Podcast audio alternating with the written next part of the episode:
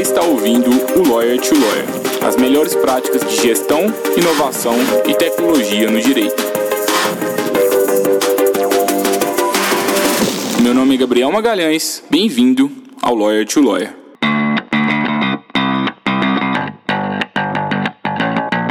Esse podcast é oferecido pela Free Law, a forma mais segura para que o seu escritório de advocacia contrate advogados online e sob demanda. E eu sei que talvez você nunca pensou nessa possibilidade, mas agora você pode realizar parcerias com advogados especializados em qualquer área do direito, de acordo com a sua necessidade.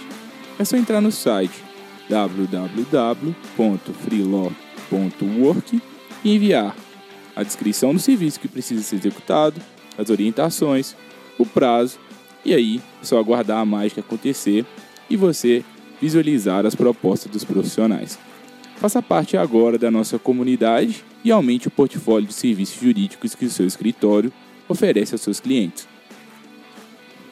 Olá, advogado, olá, advogada. Sejam bem-vindos a mais um Lawyer to Lawyer da Freelaw.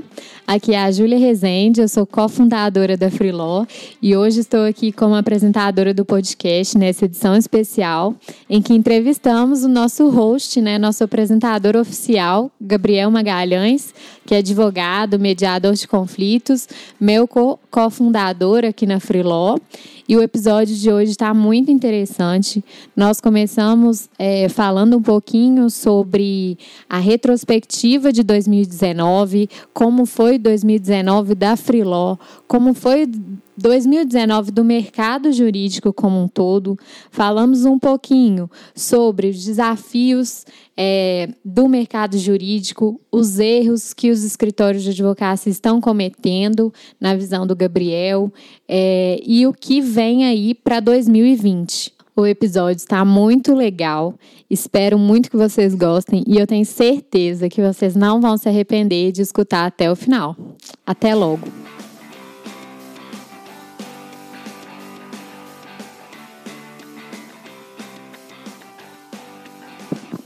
Seja bem-vindo, Gabriel. Hoje aí invertemos os papéis e você está sendo entrevistado, né? Oi, Júlia, obrigado. É, realmente, do, desse lado seu aí é mais fácil, né? Que a gente só faz as perguntas. Mas estou bem animado, espero que, que todo, todos os colegas advogados aí gostem bastante do episódio de hoje. Tenho certeza que a gente vai ter muito para contribuir também. Ah, mas mais fácil porque você já está acostumado a estar desse lado, né? Mas para mim vai ser um grande desafio e vai ser muito especial entrevistar você. Você sempre como entrevistado. Agora as pessoas vão conhecer também um pouquinho de você, suas opiniões sobre o mercado jurídico. Então acho que vai ser bem interessante. É, para a gente começar, é, eu queria só assim, perguntar primeiramente o que, que o Lawyer to Lawyer representou para você em 2019, como foi é, realizar entrevistas com advogados e, é, e pessoas do direito né, tão importantes aí nesse mundo de transformação que a gente está vivendo. É bom, na verdade, o Lawyer to Lawyer ele começou assim como tudo na, na que a gente faz na Freeló como um teste então a gente não sabia que a gente ia ter a adesão que a gente teve, que a gente tem hoje, a gente não sabia que a gente ter a quantidade de ouvintes que a gente tem hoje. Começamos bem de uma forma bem informal. Então a gente começou mesmo com fone desses de celular mesmo, aos poucos a gente foi profissionalizando mais. Então, se você, colega advogado, estiver escutando aqui, voltar lá no episódio 1, você vai ver a nítida diferença da qualidade do áudio, essas coisas é, porque a gente foi bem passo a passo mesmo, sabe? E o que eu gostei bastante dessa experiência, primeiro, foi conhecer muitas pessoas, conhecer muitas histórias, é, fazer muitas parcerias. Então, simples, o simples fato de você convidar uma pessoa para conhecer mais a história dela é muito legal. E também eu aprendi muito sobre temas específicos que eu não sabia. Então, aprendi sobre LGPD, aprendi sobre é, Lei de Liberdade Econômica, que é um episódio que ainda não foi ao ar. É, aprendi que não existe um, um caminho único para o sucesso no direito, então a gente entrevistou o Pedro Custódio, que é um advogado que mora em um sítio, a gente entrevistou é, o Guilherme Leroy, que é um advogado que seguiu a carreira acadêmica. Acho que o segredo que eu percebi é que não existe necessariamente uma um caminho único né, para o sucesso profissional na advocacia. Acho que esse foi um dos maiores aprendizados que eu tive. Ah, muito bacana. Legal demais conhecer a história, né, de, de advogados e personalidades que foram entrevistados por você. E hoje eu queria, eu é, queria que você contasse um pouquinho, né, para os ouvintes, para os colegas advogados, é, da sua história, né, como que é, você veio parar na Freeló e como que foi essa trajetória até aqui.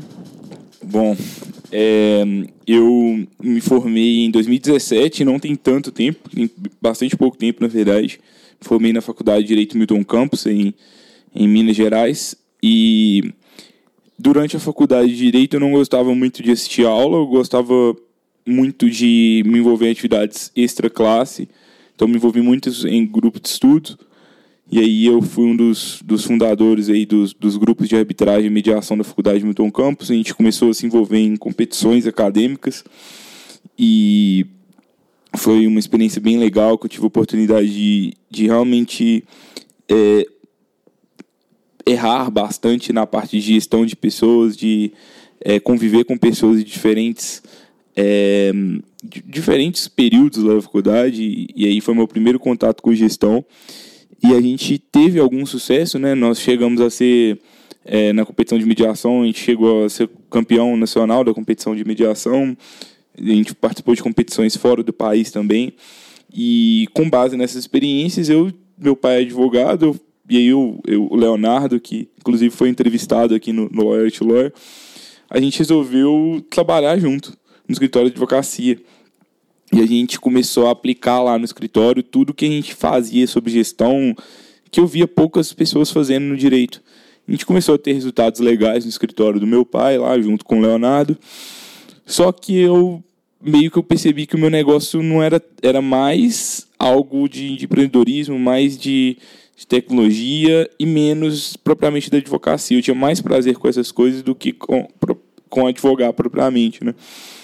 E aí eu comecei a me envolver com inbound marketing no escritório do meu pai, e a gente começou a ter alguns resultados legais também com isso. E aí surgiu a oportunidade da, de, de fundar a Freeló.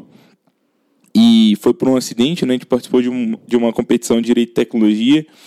E foi bem legal, o Global Legal Hackathon, que foi promovido pela OAB eh, de Minas, da Comissão de Startups.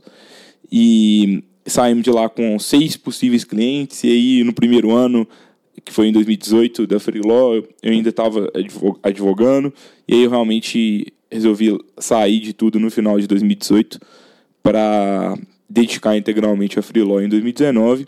E aí desde então estou aí nessa missão. Hoje na Freeló eu eu cuido muito da parte de, produção de conteúdo, cuido da parte de relacionamento com o cliente, né? Então, podcast, aula, textos, a gente tem uma rotina bem, bem grande de produção de conteúdo, mas acaba que em empresa de tecnologia, em empresa startup, a gente tem que fazer de tudo, né? Então, a gente cuida da, desde a área de, da, das decisões de, das, próximas, dos, das próximas entregas que o, que o, nosso produto vai fazer, até as áreas de, de, de relacionamento com o cliente.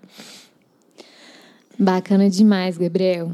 E uma das coisas que eu acho interessante no Gabriel, gente, é que ele é sempre muito visionário e criativo. Então, na Freeló, na parte de produção de conteúdo, ele sempre está buscando novos desafios para a gente, é, quer sempre inovar, trazer, trouxe aí, teve a ideia de trazer o podcast para para Freeló, depois aula ao vivo. Então, assim, ele nunca está na zona de conforto, sempre buscando mais e mais aprendizado, é, maiores desafios e acho que assim a gente vai crescendo e caminhando.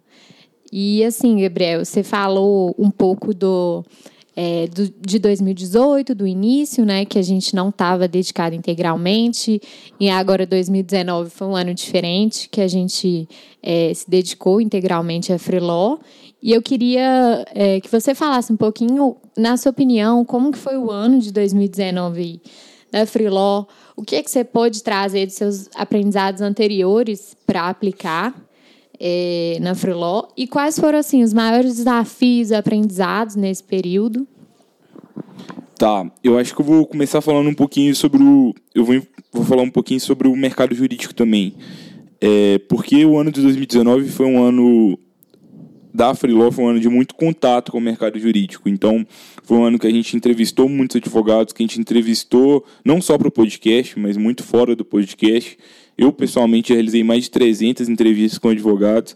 Então, meio que a gente começou a ter uma bola de cristal no seguinte sentido, assim, se a gente começa a conversar com os advogados, com os escritórios de advocacia, a gente já sabe mais ou menos os problemas deles, de tanto que a gente começou a perguntar para essas pessoas.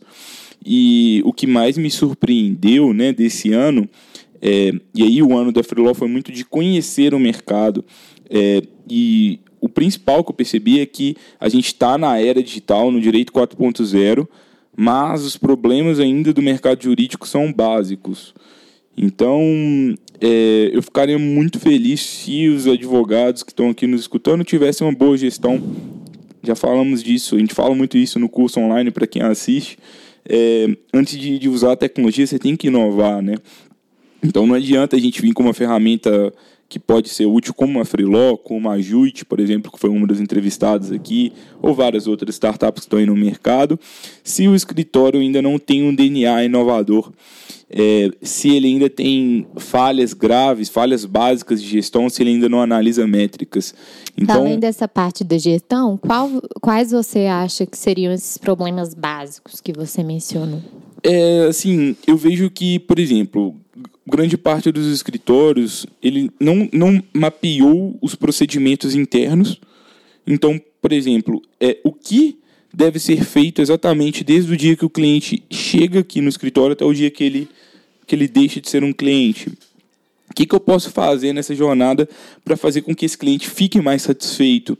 É, quais são os gargalos aqui? Eu vejo que, em geral, quase todos os escritórios eles esperam o cliente reclamar, cobrar, para depois ele dar algum tipo de retorno. É, não existe um. Em, na grande maioria dos casos, não existe um. É, não existem regras muito, muito claras para que as pessoas consigam crescer no escritório. Então, é uma série suscetível de erros que acaba gerando frustração para os advogados associados ali na base. E aí, de um lado, eu vejo é, que grande parte dos advogados aí estão saindo do direito principalmente quem está se graduando agora. Então, é, eu me formei em 2017, eu vejo que talvez mais de 50% da minha turma não advoga. É, e tem uma, um motivo disso, que o mercado, primeiro que ele está tá assim saturado, segundo que do, dos escritórios bem-sucedidos, grande parte deles não está sabendo lidar com essa nova geração. E aí eu vejo muito que o número de advogados ele vai aumentar cada vez mais, né? Existem aí perspectivas que provavelmente vai chegar a 2 milhões. Hoje a gente tem um milhão e quase 200 mil advogados no Brasil. E não vai caber todo mundo. Então eu vejo sim como uma, uma tendência do mercado que cada vez mais advogados não atuem só como advogados. Advogados vão buscar outros mercados. Isso está acontecendo de uma forma cada vez mais forte. Isso acontece por, um, por algo ruim, que é um problema de gestão dos escritórios, por um conflito de gerações, os, os sócios mais antigos não conseguem compreender os mais jovens, é, e da mesma forma, eu vejo também como algo bom, pela naturalidade e pelo, pelo nível, pela quantidade de mudanças que a gente está tendo hoje no mercado, naturalmente as pessoas estão buscando novas profissões e por que não usar isso no direito? É, eu vejo que poucos advogados dominam, por exemplo, o marketing jurídico. E eu acho que é mais fácil que alguém, um advogado, um advogado que não saiba nada de marketing jurídico, ele aprenda sobre marketing e aplica o direito, do que alguém que sabe marketing venha aprender sobre o mercado jurídico aplicar sobre, tentar é, criar uma estratégia para o direito. Então, existem várias possibilidades ainda para quem não quer ser advogado para explorar esse mercado jurídico. E sobre a Freeló especificamente, né? A gente começou em 2019 é, e a gente já tinha alguma tração em 2018, mas 2019 foi um ano de bastante crescimento. É, a gente finalizando, finalizamos o, o ano aí com quase 50 escritórios de, é, de clientes que solicitam serviço de forma recorrente, mais de mil advogados aí na nossa comunidade de profissionais. E tem sido um ano muito bom, que a gente produziu bastante conteúdo. 2020 aí a gente vai, vai lançar uma, uma nova plataforma aí mais, mais intuitiva, mais tecnológica. A gente está com expectativas legais aí também para o próximo ano. E o que eu vejo muito, assim, que, que mais me chama atenção também né, sobre a Freeló é que o mercado ele tem o lado de o, o, conservadorismo, mas a gente em nenhum momento a gente sentiu muito isso. A gente se sentiu muito acolhido pelo mercado desde o início. Então muitas pessoas buscando por isso. E eu acho que quando a gente realmente resolve um problema real das pessoas e quando a gente realmente busca gerar valor para as pessoas, a gente acaba conseguindo em troca uma, uma, maior, uma maior abertura no mercado. É, e você acha que essa maior abertura é, e aceitação que a gente teve foi também do ano de 2019? Você acha que o mercado jurídico está mais evoluído esse ano de 2019? É, você acha que é uma tendência cada vez o mercado aceitar mais a tecnologia? É, bom, eu acho que a gente ainda está engatinhando. Eu acho que a gente aqui na Freeló, vocês que escutam o podcast, a gente vive uma bolha. É uma bolha que está crescendo cada vez mais, mas ainda está bem no início. Inegavelmente está crescendo muito, então a gente viu o mercado aí de o ano de 2019, a gente teve a MOL, a mediação online, recebeu um aporte, a gente teve a Justo é, crescendo cada vez mais, Jus Brasil, é, Juris Correspondente, então, várias startups aí crescendo bastante, a Doc9 também. É, então, muitos aportes acontecendo aí no mundo das Lotex. A Future Law fazendo um trabalho muito bacana aí com Future Law Experience, pessoal da Aurum com a Summit. É, o Lotec Conference, que é a conferência aí tradicional da Starts, também acontecendo. Então, cada vez um número maior aí de eventos, mais pessoas produzindo conteúdo tem vários podcasts surgindo, tem o Direito 4.0, tem a gente aqui no Lawyer to Lawyer, é o trabalho da B2L crescendo cada vez mais. Então é nítido o crescimento do, do mercado, mas eu acho que ainda é, é, algo que ainda está no início, com certeza, inegavelmente. É, provavelmente daqui a 10 anos a gente não vai falar mais de direito direito e tecnologia, né? Vai ser a mesma coisa. Direito, direito tem que ter a tecnologia, assim como qualquer outra coisa. É, é que hoje em dia a gente fala como se fossem duas palavras antônimas, né? Como se fosse, nossa, direito e tecnologia, uma coisa super incomum. E acho que esses dois termos tendem a cada vez ficar, é, a ficarem mais próximos, né? E assim, é, só para complementar a pergunta, qual, quais você acha que foram os maiores desafios é, da Freeló? E os maiores aprendizados também no ano? Tá. É, bom, maiores desafios, maiores aprendizados. Muita coisa, né? Primeiro é. que, que empreender não, não é fácil. E eu acho que, assim, os maiores desafios, eu acho que isso também aplica para qualquer escritório de advocacia, é conhecer muito bem o seu cliente. Então, o nível de, de, de, pesquisa que a gente fez com o cliente foi muito, foi muito grande ao longo do ano. E a gente percebeu que é, no início do ano a gente estava direcionando nosso produto para um, um, um rumo que talvez os nossos clientes não, não gostariam. É, e aí a gente não estava sabendo comunicar o nosso produto. No início do ano a gente, a gente ainda fazia diligência, é, serviços menos complexos. Depois a gente começou a perceber que é, isso não fazia sentido para o que a gente gostaria, porque o nosso objetivo sempre foi promover parcerias de mais qualidade é, para serviços mais complexos. E a gente foi realmente lapidando tudo isso, melhorando a nossa comunicação e tendo um maior foco realmente no que, que a gente ia fazer. E isso a gente só soube muito com pesquisas. E esse ano a gente também produziu muito conteúdo. E eu acho legal, assim, primeiro que produzir conteúdo é como eu acho que é como se fosse um investimento na bolsa, um investimento em renda fixa, que ao longo, no longo prazo você sempre vai colher os frutos disso. Então a gente está gravando esse podcast aqui no dia 31 de dezembro de 2019, e eu não sei que dia que você, ouvinte, está tá nos escutando, talvez pode ser em 2021. Isso é um ativo que fica aí no longo prazo. E o que é legal é que a gente percebe nitidamente que a gente evolui a, na medida que a gente produz o conteúdo. Porque quando você produz, você tem, você tem que estudar o mercado, você tem que é, produzir algo que você, você considera de qualidade. E aí, depois de seis meses, quando você revisita aquele conteúdo, com tanto conteúdo que você já produziu, você percebe que você já tem um conhecimento muito maior sobre aquilo que você tinha produzido antes. E aí está na hora de talvez você atualizar aquele conteúdo. Então, é, foi um desafio fazer tudo isso, muitas coisas novas. A gente não sabia como gravar, a gente não sabia como várias coisas e a cada semana a gente vai aprendendo algo novo. Eu acho que é, isso é uma habilidade que todos os advogados precisam de ter, todos os empreendedores, porque o mercado hoje ele exige isso. Se você não sabe alguma coisa, você precisa de aprender rápido. Não importa muito o quanto você sabe, importa a velocidade que você aprende, ainda mais com tanto de coisa nova surgindo.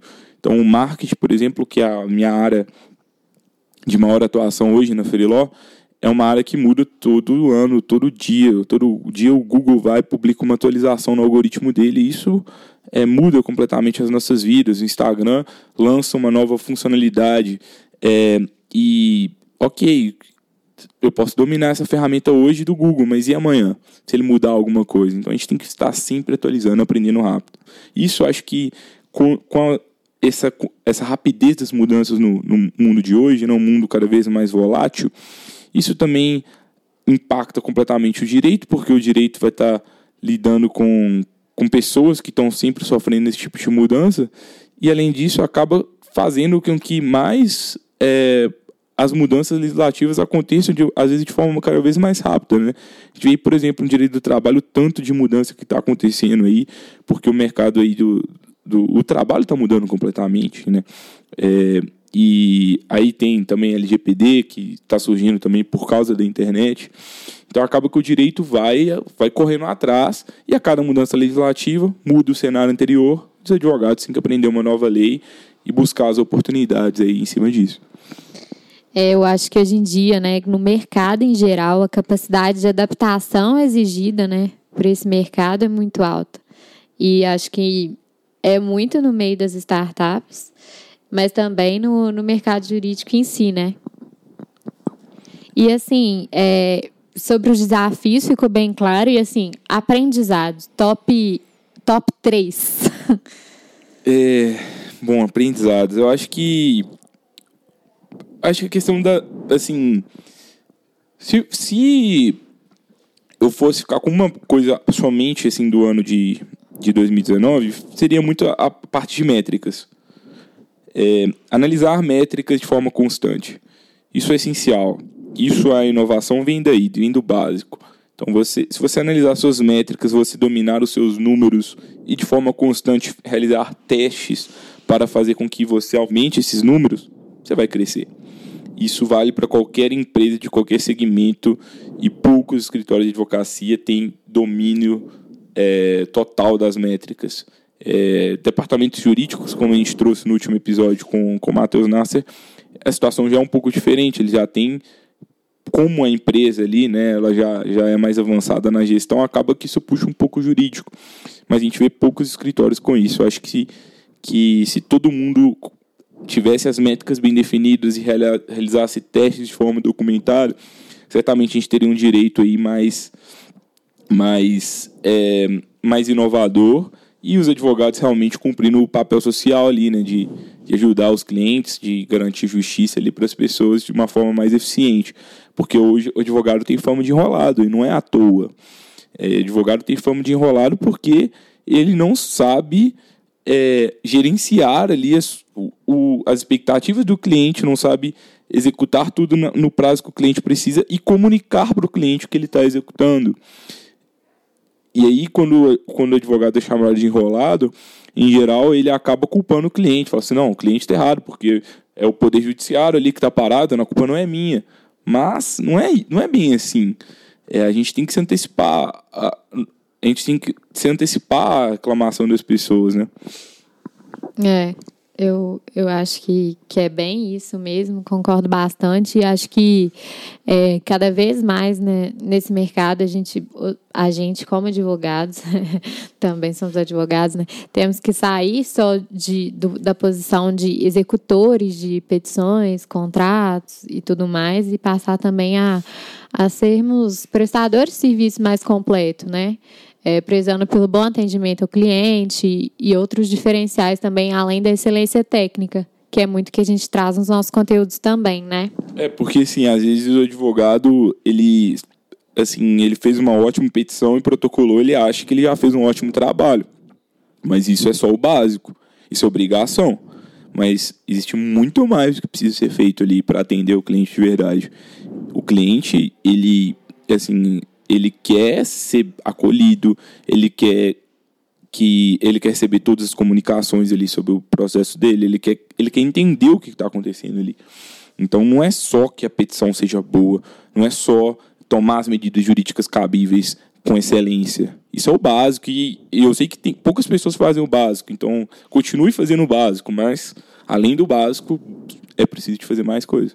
Hum, exatamente. E assim, é, saber sua opinião sobre a aplicação de metodologias de startups para o contexto de escritório de advocacia. O que, que você acha sobre isso? Você acha que é viável? O que, que os escritórios podem é, aprender né, com as startups? É bom, é, eu acho que assim é completamente viável. Acho que é, isso não é só para escritório de advocacia, mas todos os outros mercados estão buscando metodologia de startups para aplicar, para serem aplicadas na, na, realidade. Então, tudo isso que a gente trouxe aqui anteriormente são basicamente metodologia de startup, a cultura de experimentação, a cultura de, de customer success, de buscar sempre ajudar o cliente ali a cumprir a sua jornada da forma mais efetiva possível, de buscar métodos mais efetivos de aquisição de clientes, é, de entender, utilizar métodos ágeis ali, né, para tanto para gerenciar as atividades do dia a dia, tanto também para gerenciar as atividades estratégicas do escritório, é, utilizar métricas, utilizar OKRs, que é temas também que a gente abordou ali no, no nosso curso online gratuito no YouTube. Eu acho que isso é uma realidade cada vez mais forte, não só no mercado jurídico, é, mas muito também nos outros mercados, então é preciso fazer isso. Acho que são as práticas mais avançadas. Essas empresas de tecnologia são as empresas que mais crescem no mundo. É, na aula que a gente deu sobre é, crescimento exponencial para para escritório de advocacia, né? A gente analisou o livro Organizações Exponenciais. Nesse livro eles basicamente falam que as empresas que utilizam essas, essas têm esse mindset é, e essa palavra, eu sei que ela clichê, tá na moda, mas é, tem essa mentalidade exponencial, elas, geralmente elas crescem 10 vezes mais do que empresas ali, lineares. Então acho que é uma realidade, quem não fizer isso vai estar tá sendo engolido. Hoje eu vejo muitos advogados querendo advogar para startups, querendo advogar no mundo digital, mas usando pouco das metodologias das startups na realidade deles. Ou entendendo pouco também, né, do contexto da startup em si. É, eu acho que talvez é o inverso. É, eu acho que advogar para startup hoje, inclusive, não é um bom mercado mais, talvez. Porque já tem tanta gente querendo fazer isso que talvez já está já tá começando a se saturar. Talvez é melhor você utilizar as metodologias de startup seu, no seu escritório e buscar um mercado ali que ninguém está buscando. Você pode buscar o direito imobiliário, você pode buscar, é, não sei, depende do, da sua vocação, depende da sua expertise, mas o principal é você, você criar uma estrutura eficiente de aquisição de clientes, de retenção de clientes, de fomentar o boca a boca e, além disso, criar uma estrutura ali para que você consiga entregar os serviços jurídicos com qualidade e agilidade. Muitos advogados ficam só nessa parte de entregar os serviços jurídicos com qualidade e agilidade esquecem do resto. É preciso de enxergar o escritório de uma forma mais sistêmica. É, concordo, muito interessante. É, e assim, se você fosse dar, se você fosse dar um conselho assim para quem nos escuta, o que que você, você falaria para os nossos colegas advogados, além de todos, um diferente dessa vez?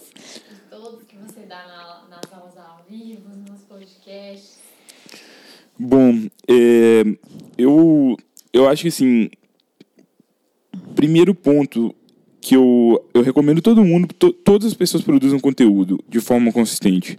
É, isso é muito, muito importante no longo prazo, como eu disse, mas você aprende muito. Então, se você escreve, se você faz vídeos, se você fala sobre algum tema, você se torna mais especialista no assunto. Então, isso é um, algo que vale a pena todos os escritórios de advocacia fazerem, todos os advogados fazerem. Acho que busque algo aí da sua especialidade e tente ensinar sobre isso. E eu fazendo uma análise assim do que eu acho que vem por 2020 assim para frente, a gente trabalha muito aqui na Freeló com trabalho remoto. E eu preciso de falar sobre isso porque é algo que eu que eu acredito muito e eu vejo como uma tendência cada vez maior no mercado. Hoje as empresas mais do que adquirir talentos, elas querem ter acesso a talentos. É, então hoje, se você pode se conectar com uma comunidade de mil advogados, por exemplo, como é o caso da Freeló, é, ou existem outras comunidades, Jus Brasil tem mais de 500 mil advogados lá na Jus Brasil, é, por que, que você vai advogar da forma que você advogava antes? É, eu vejo uma nova possibilidade de trabalho no direito em que advogados autônomos conseguem captar clientes maiores que antes às vezes eles achavam que não tinham estrutura. Eu vejo escritórios pequenos conseguindo é, também aumentar a eficiência, atender clientes maiores, porque se os pequenos se unem ali, eles acabam conseguindo é, atender ali empresas de médio porte, empresas pequenas ou diferentes tipos de clientes com uma forma mais qualidade e ágil. Porque o modelo de escritório de advocacia hoje, dos escritórios aí que tem mais de 100 advogados, mais de 200 advogados, é um modelo, para mim, completamente insustentável. Um modelo que é que os escritórios acabam tendo custos fixos muito altos. Então, eu acho que os escritórios podem aproveitar mais essa questão do, do trabalho remoto. Então, se eu não tenho expertise numa área, por que, que eu vou rejeitar um cliente?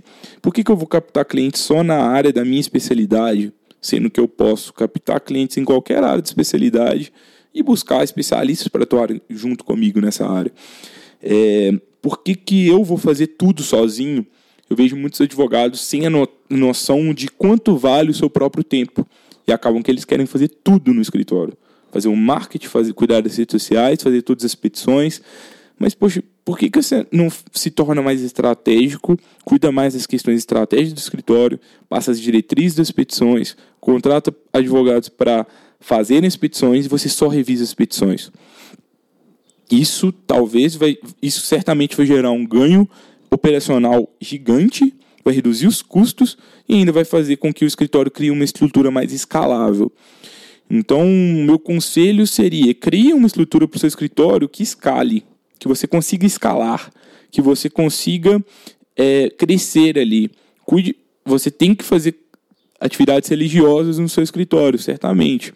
Você tem que ser o, o, o senhor ali da qualidade ou a senhora da qualidade. Vocês têm que cuidar muito disso. Isso é o nome de vocês, a reputação nunca pode nunca pode ser manchada na advocacia. É preciso ter ética com os clientes, é preciso ser transparente, é preciso fazer tudo isso, é, só que não necessariamente para que você cumpra, que você consiga garantir essa excelência, você precisa de fazer tudo. Porque se você ficar querendo fazer tudo, você nunca vai conseguir crescer muito. É, e nunca vai conseguir fazer com que. Você nunca vai conseguir ter tempo para cuidar de outras coisas estratégicas. Você nunca vai conseguir produzir conteúdo de uma forma consistente, por exemplo. Então, eu acho que existem várias tecnologias aí e nesse ponto eu falo da Freeló porque acaba que é o mercado que a gente mais conhece, que é o trabalho remoto. Existem várias outras formas aí que você pode aplicar no seu escritório, mas o principal é reflita quais atividades você precisa de estar fazendo e conte com os ativos que existem aí já na internet, no mundo. Poxa, se tem esse tanto de advogado aí conglomerado, para que, que eu vou ficar contratando esse tanto de pessoa? Vou ficar, para que, que eu vou alugar uma sala? É, para que, que eu vou pagar um servidor se já tem Google Drive, etc., várias coisas aí disponíveis na internet. Então, utiliza dessas tecnologias que estão aí no mercado. Eu acho que é a melhor coisa que você pode fazer. É, eu acho que assim, não, é, não tem certo e errado, né? Mas é, eu acho que vale a reflexão para os escritórios de advocacia, sócios e advogados, justamente para que sejam tomadas as melhores decisões de acordo com o contexto de cada um, né? E assim, uma coisa interessante também, que a sua fala me lembra, é o fato de que nas nossas entrevistas, né, que nós fizemos com o mercado jurídico, com mais de 300 advogados, uma dificuldade recorrente trazida pelos advogados é justamente de delegar, né, funções no escritório. E assim, é, isso prejudica muitas vezes a qualidade como um todo do, do, da prestação de serviço jurídico, justamente porque o sócio ou advogado o coordenador, ele não consegue dar conta de tudo, né? Então, acho que o caminho é realmente desenvolver um sistema é, que gere confiança para essa delegação de serviço, é, seja a redação de peça, ou seja o marketing, seja o que o, que o escritório considere é, melhor para que realmente os advogados, sócios e coordenadores fiquem com as funções mais estratégicas mesmo, né? E aí fica só a reflexão de o que é estratégico. Exatamente. E aí vai de acordo com o que o seu escritório considera estratégico e o que você decidir com a sua equipe, né? Dentro dos procedimentos e processos internos. Sim, é, assim, uma petição é óbvio que ela é estratégica, tudo é estratégico, o marketing é estratégico. Se a gente for analisar, dependendo do ponto de vista, tudo vai ser estratégico. É, só que o que eu vejo em geral é escritórios dando uma super importância para as atividades jurídicas propriamente ditas, que são básicas e precisam ser feitas com qualidade, e negligenciando todo o resto. E escritórios que fazem isso não vão crescer. Ou se vão crescer, vai ser aquela coisa minguada ali, que um ano cresce, o outro, o outro diminui. Mas assim, eu vejo que eu estou com uma perspectiva bastante otimista para os próximos anos. Eu acho que para quem quer advogar e quer realmente se, atualizar e quer atuar de uma forma diferente, existe um espaço muito grande. Só que eu vejo também, de novo, o que eu disse ali antes, que grande parte dos advogados vai ter uma, uma saída grande do mercado jurídico. Eu vi poucas pessoas falando sobre isso ainda. Mas na, eu aposto que grande parte dos advogados não vão ser mais advogados e vão atuar em outras áreas, vão, vai ter cada vez mais um número maior de advogados atuando em empresas de, de consultoria, atuando no mercado financeiro, atuando em, em empresas de tecnologia. É, tem muitos amigos que fizeram essa, essa migração de carreira. Não vejo isso de uma forma ruim mas isso diz muito também sobre o nosso mercado, que está sim saturado, mas ainda tem espaço ao mesmo tempo. É, uma colocação que eu gosto bastante é, é o fato de que, é, antigamente, né, para adquirir clientes no mercado jurídico, era mais simples, o mercado era menos competitivo, então simplesmente a prestação de um bom serviço jurídico é, era suficiente. Mas agora além de o mercado estar mais saturado, muitos advogados competentes no mercado, é, os clientes estão mais exigentes também. Num mundo em que os clientes conseguem é, conseguem se alimentar, se, transportar com poucos cliques, eles querem mais também dos advogados, né? Mais do que uma boa prestação de serviços jurídicos em si, né? Quer um atendimento eficiente, quer uma coisa mais rápida. E eu vejo que isso é um grande desafio para os advogados e, e acho que nesse ponto justamente que eu vejo a tecnologia e as lotecs e a inovação como uma grande aliada, né? É, eu vejo muito como grandes aliados e eu acho que os advogados que querem criar esse modelo necessariamente precisam de, de usar a tecnologia, mas eu quero bater mais uma vez na tecla e eu não. Desculpa se eu estou sendo repetitivo, mas é que antes de usar essas tecnologias é fazer o básico. Não adianta é, ficar buscando legal analytics, ficar querendo marcar reunião com o Lotec. A gente já teve muito escritório de advocacia que é, marcou reunião com a gente e simplesmente não estava preparado para utilizar, porque porque a gente fazia perguntas sobre os dados do escritório, sobre as métricas, não sabiam responder, não sabe quanto custa a elaboração de uma petição é, interna, e aí, como que vai saber se é melhor usar a Freelaw ou usar, usar o escritório? Então, tem gargalos grandes de gestão de vários escritórios que precisam ser resolvidos, porque dessa forma, aí, realmente, os escritórios vão buscar as melhores soluções. A solução pode ser a Freelaw, pode ser a Ajude, pode ser o pessoal do Legal Boards, é, uhum. pode ser a Juris Correspondente, Jus Brasil, tem várias soluções aí no mercado.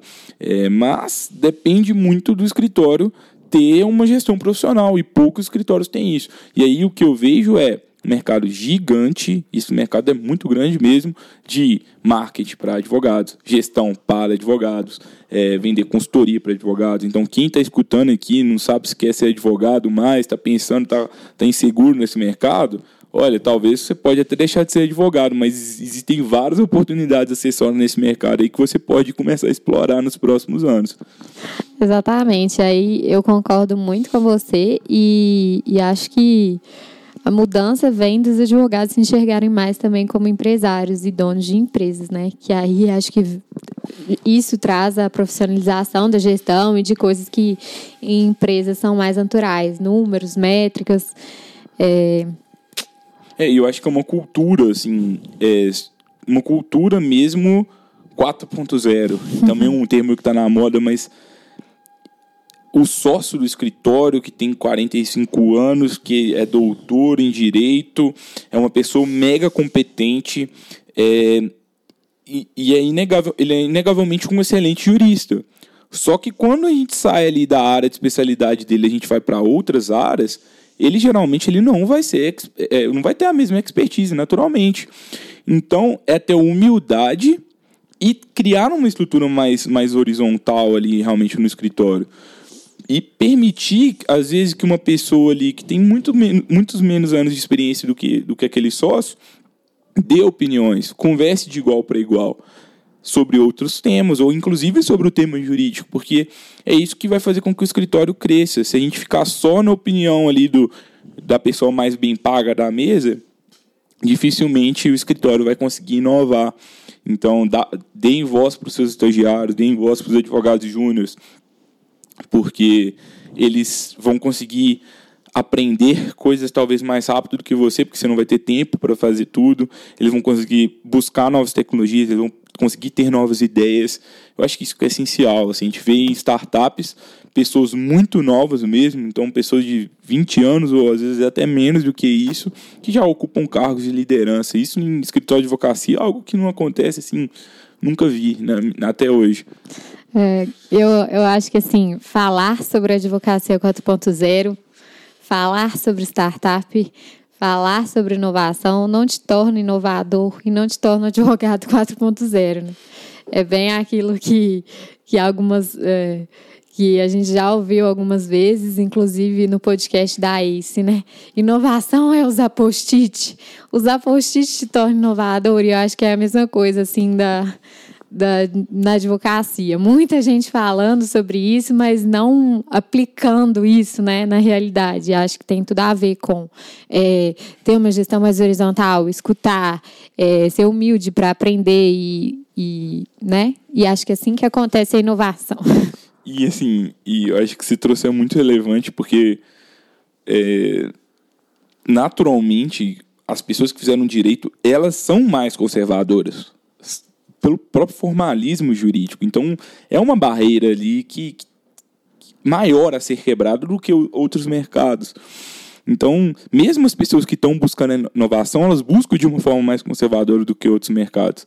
E talvez, não sei, 10% das pessoas que estão buscando inovação são as realmente inovadoras. Então, realmente tem ainda muito trabalho a ser feito. Então, voltando no assunto sobre não, qual é a maturidade do mercado. A gente ainda está falando muito, falando muito, falando muito, mas fazendo pouco ainda. Eu acho que é, que é o que está tá acontecendo. Mas a gente ainda precisa de falar muito mais. É. Porque tem, a gente ainda precisa de aumentar o alcance para realmente ter aí 500 mil advogados do, do Brasil que realmente estão sabem o que, é, o que são OTEC, sabem o que é o direito 4.0, entendem esse, esses conceitos. Mas mais do que entender esses conceitos, a gente precisa de pessoas para aplicar esses conceitos.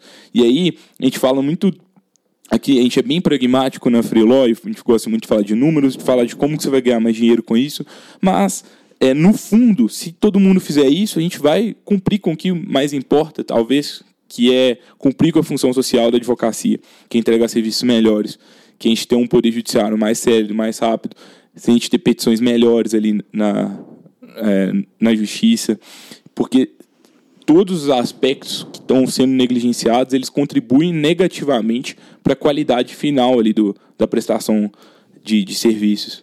E aí, naturalmente, ah, quem sabe daqui a 20 anos, advogado não vai ter mais fama de enrolado. Quando a gente falar de. Falar assim, ah, eu sou advogado, fala assim, ah, você é enrolado. É eu, pelo menos, já sofri essa piada algumas vezes. Então, eu acho que isso pode, pode ser que a gente mude a fama da, da profissão como um todo no, no, no médio prazo. É, assim espero. É, Gabriel, para encerrar, além do trabalho remoto, você tem mais alguma aposta para 2020 aí? Alguma tendência que você vê? É, bom, eu, como eu disse, né, aqui acaba que a gente tem muito contato com o trabalho remoto. Eu acho que é uma que já existe a, a oferta de, de profissionais que querem trabalhar dessa forma. Então, assim, e já é tendência em outros mercados. Já é né? é tendência em outros mercados, uhum. já é tendência fora do Brasil, já é tendência é, na Inglaterra, nos Estados Unidos. Então, assim, por exemplo, na Freeló, a gente tem, no momento de gravação desse podcast, 1.003 advogados na nossa base. Se você quiser contratar qualquer um desses 1.003 advogados, você pode contratar a hora que você quiser. Então já existe essa possibilidade de você contratar profissionais remotos. Não é algo que precisa ser desenvolvido, já existe. A hora que você precisar, você é só você contratar. Eu vejo muitos avanços que vão acontecer muito nessa área de, de jurimetria, que é, o, que é uma aposta aí grande para o presente que também já existe com o pessoal da Ajuite. Concordo. E também com outras soluções. É, a própria Jus Brasil tem muita coisa de, de, Não sei se seria jurimetria, porque eu não sou especialista na área, mas eles ajudam muito na, na busca de jurisprudências, facilitam bastante isso. É, tem a Deep Legal, que também é uma startup que a, gente, que a gente ficou conhecendo, eles também têm uma solução bem bacana sobre isso. Certamente vocês podem estar buscando sobre isso. E além disso, eu acho que é uma tendência é usar ferramentas fora do direito.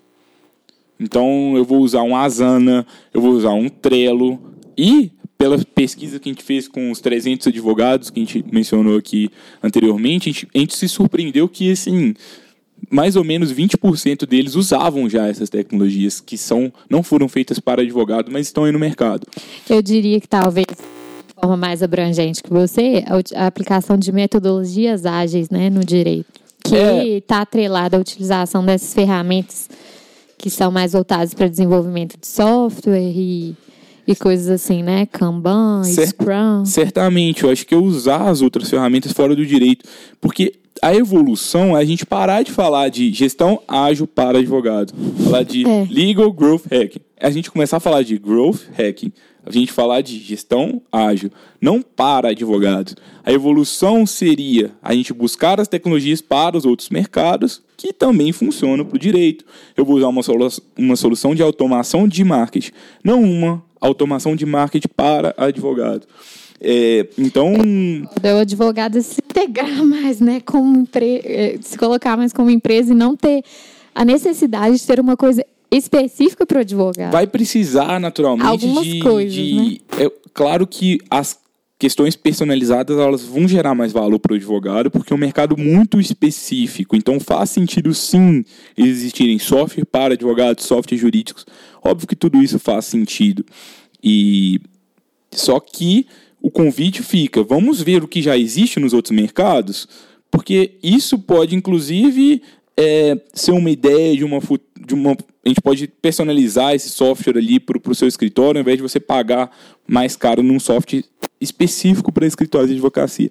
Então, acho que os advogados precisam de frequentar mais eventos fora do direito. Expande os horizontes. É. Então, assim. Legal. É só concluindo, né? Eu acho que o trabalho remoto está aí você pode usar trabalho remoto para contratar advogados ou para contratar designers, eh, profissionais de marketing.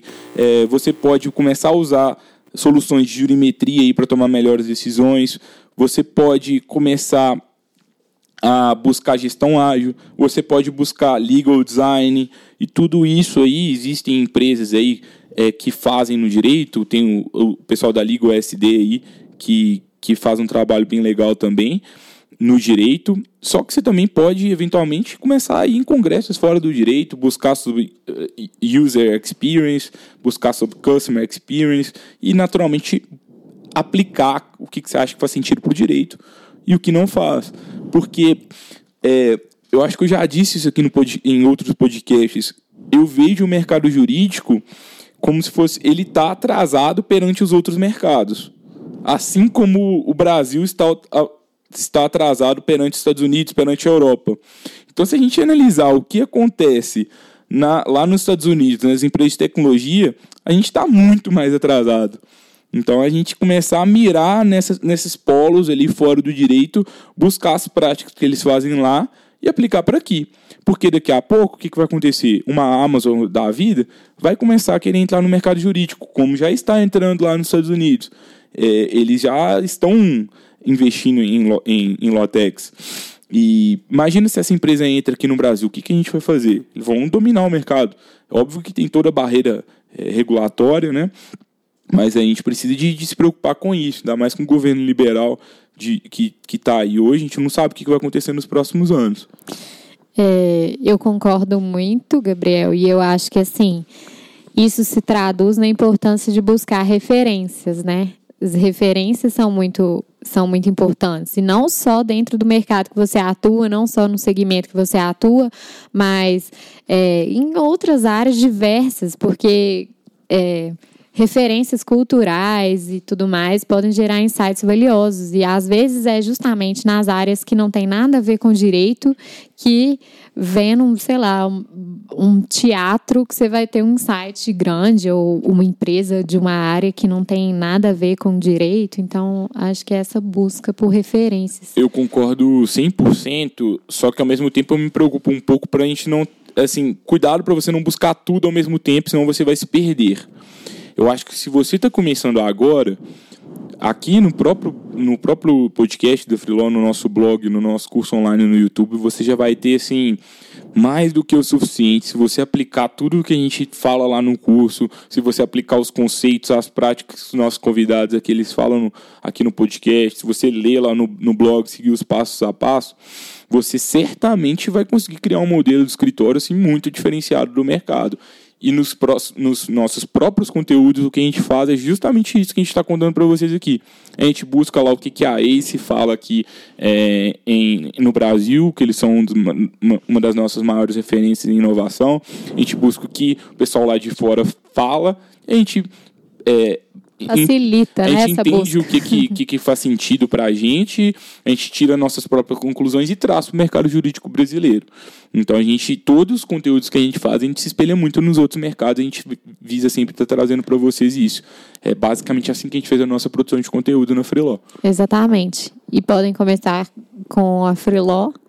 É, lendo os nossos conteúdos, que tem muita coisa, como o Gabriel disse, a gente busca referências e traz para o mercado jurídico o, o que a gente acha que faz mais sentido, as nossas conclusões.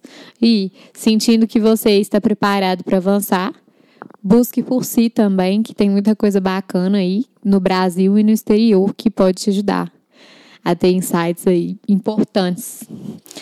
É, tem algum último conselho, Gabriel? Alguma última é, fala aí para os nossos ouvintes, colegas advogados? Bom, eu queria agradecer muito, foi, foi bem legal estar nessa, nessa função, espero que vocês tenham gostado é, do episódio. Queria agradecer pela confiança né, de, de todos os ouvintes, por todas as pessoas que compartilham o podcast, por todas as pessoas que escutam até o final, mas não compartilham. Tá tudo bem também. É, a gente gosta muito do tempo de vocês, é uma honra para a gente. É, e, de verdade, contem conosco para que vocês consigam crescer na advocacia. É, eu, eu, gosto muito de dizer para os advogados que, que a gente conversa, né? se você acredita no trabalho online, se você quer advogar de uma forma mais diferente, a gente tem a obrigação de te ajudar de alguma forma. Porque se a gente não conseguir te ajudar, significa que a gente fracassou, a gente não vai conseguir cumprir nosso propósito, cumprir nossa missão de ajudar no direito. Então pode falar com a gente de verdade que a gente vai, vai fazer questão de te ajudar de alguma forma. É, agora, o que eu sempre gosto de dizer assim, é muita informação nova, é muito conceito novo surgindo todo dia, mas vá aos poucos, implemente uma mudança por vez. Você não vai conseguir mudar tudo do dia para a noite. E eu acho que mais do que você ficar estudando muito, é melhor que você execute muito e vá aprendendo com seus erros e estudando a partir que você na medida que você erra. Por isso que a gente sempre tenta trazer conceitos mais práticos e conceitos menos teóricos em todos os canais que a gente divulga. Muito obrigado, pessoal. É, queria aproveitar a oportunidade também é, para agradecer é, pela entrevista, Gabriel, e também a todos os ouvintes que nos escutam é, pelo ano de 2019. 2020 temos muitas novidades por aí. O Gabriel geralmente é quem mais comunica com vocês, mas eu também é, fico no background, dando todo o apoio e suporte na parte do planejamento. Então, eu queria agradecer a todos vocês e, e dizer também que estou à disposição para caso precisem. Como o Gabriel disse, nosso objetivo é ajudar vocês a crescerem, se desenvolverem e no que a gente puder ajudar, a gente está à disposição. E no que a gente não puder ajudar, a gente vai estudar para aprender e poder ajudar também. Muito obrigado. Obrigada, e pessoal. Na quarta-feira, eu que estarei aqui novamente como entrevistador. A gente se vê na próxima quarta-feira. Se você gostou do episódio, é, envia para a gente um review aí no, no player que você estiver escutando. Fala, fala com a gente nas redes sociais. De novo, estamos à disposição. Muito obrigado novamente e até a próxima quarta-feira. E quem quiser que eu substitua o Gabriel, escreve aí nas redes sociais que eu fui uma melhor entrevistadora que ele.